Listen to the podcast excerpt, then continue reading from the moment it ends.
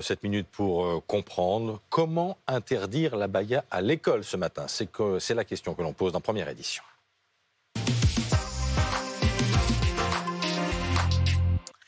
Avec nous, Carole Zerbib, chef d'établissement à Paris et membre de l'Observatoire de la laïcité du SNPDEN. Bonjour. Bonjour. merci d'être avec nous. Face à Véronique Fèvre, la chef du service éducation de BFM TV. Bonjour Véronique. Bonjour. Euh, c'est donc l'annonce faite hier soir par euh, Gabriel Attal sur TF1.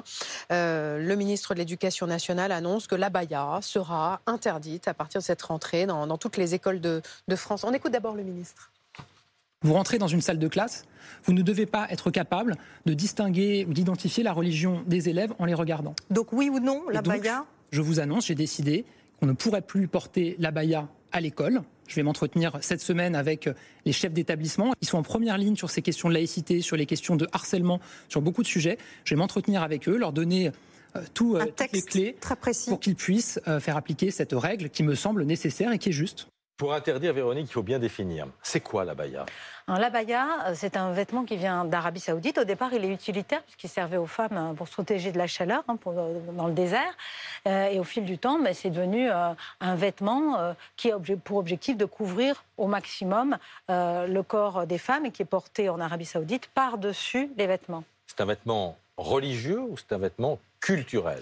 On comprend bien qu'au départ, c'est un vêtement culturel, mais qu'il a franchi les frontières, d'abord de l'Arabie saoudite, et que finalement, ce sont les courants musulmans traditionnalistes qui se le sont euh, appropriés, et que désormais, eh bien, on peut être euh, une jeune fille musulmane issue d'un pays, euh, du Pakistan par exemple, et, porter pour autant ce vêtement qui, est, qui vient d'Arabie saoudite. Il y, a, il y a une intention religieuse. Sauf que le Conseil français du culte musulman considère, lui, que la baya n'est pas un vêtement religieux. Écoutez ce que disait hier son vice-président sur BFM TV. Pour moi, la baya n'est pas une tenue religieuse. La baya, c'est une forme de mode qui nous disent quels sont les textes par lesquels il veut interdire et quelles sont les motivations. Hmm. Et à ce moment-là, nous sommes dans un pays de droit, il y a la justice, il y a le Conseil d'État, il y a plusieurs euh, euh, manières de, de contester cela. Carole Zerbib, lorsqu'on entend ça, on se dit que ça va pas être facile de faire changer les choses. Alors en effet, oui, ça ne va pas être facile. Euh, mais voilà, il, faut dire quand même que c'était une difficulté que nous rencontrions dans un certain nombre euh, d'établissements euh, en France. Hein, on l'a répété, quand il y en a quelques-unes dans cette tenue, c'est gérable. Le problème, c'est dans les établissements où il y en a un certain nombre. pouvoir dialoguer avec ses élèves, c'est compliqué. Hein, c'est le nombre qui fait que c'est compliqué. Et puis, on se sentait plutôt seul mmh. face à décider si la tenue était religieuse ou non l'intervention de, M. Attal, qui est clairvoyante et courageuse, nous permet aujourd'hui euh, eh de euh, dire à ses élèves que la tenue est religieuse et qu'elle n'est donc pas euh, possible dans un établissement scolaire au regard de la loi sur la laïcité. Donc là, ce que vous dites, c'est moins, il n'y aura plus de dialogue. Une interdiction, c'est quelque chose de ferme. Et quelles sont les clés que vous mm. attendez de la part du ministre qui a dit je vais donner des clés cette semaine aux chefs d'établissement euh, pour qu'ils aient les moyens d'interdire la baya. Quelles clés vous attendez? Eh bien, il nous faut au moins un texte, euh, un texte hein, sur lequel on puisse s'appuyer pour pouvoir. Quand vous dites un texte, c'est une loi? Un décret? Non, alors pas une loi, parce qu'on a une loi. Il y a une, la loi de 2004, elle est très claire sur les tenues euh, religieuses.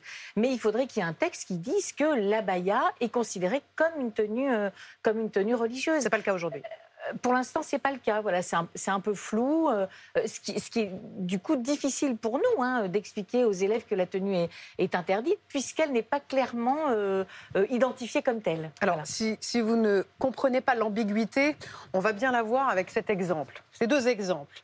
Abaya ou pas abaya Donc là, l'abaya, c'est clair, c'est cette robe verte et cette robe rose, ce sont des abayas. Ça, donc, ce sera interdit à partir de lundi prochain. Mais il peut y avoir des ambiguïtés avec une jeune fille qui viendrait à l'école avec une robe longue, comme sur euh, l'exemple de gauche, mais pourquoi pas aussi comme l'exemple de droite Qu'est-ce qui est religieux Qu'est-ce qui est une abaya et qui nous permet de connaître la religion de l'étudiante sur ces deux photos? Alors, le ministre a été très clair, je, trouve, euh, euh, hier soir dans son intervention. Quand on regarde un ou une élève, à partir du moment où on peut deviner quelle est sa religion, eh bien, c'est clair, puisque la laïcité. Vous êtes en train de dire au faciès C'est pas au faciès, c'est à la tenue. c'est est-ce que je peux, lorsque je regarde tel ou tel élève, euh, déterminer de quelle confession il est? Parce que la laïcité implique, impose que les élèves soient le plus neutres possible lorsqu'ils rentrent dans un établissement euh, euh, scolaire. Alors bien sûr que c'est difficile, euh, mais il est important qu'on puisse faire ce travail. il faut dire aussi que la justice, par le passé, a pu estimer qu'un simple bandana était religieux, qu'une jupe longue était religieuse. Ça a été le cas en 2007 pour le Conseil d'État, pour la Cour administrative d'appel de Paris en 2017. Pourquoi? Parce que c'est le refus de l'élève de changer de tenue qui caractérise en fait l'intention euh, religieuse. Donc évidemment, il va y avoir des recours.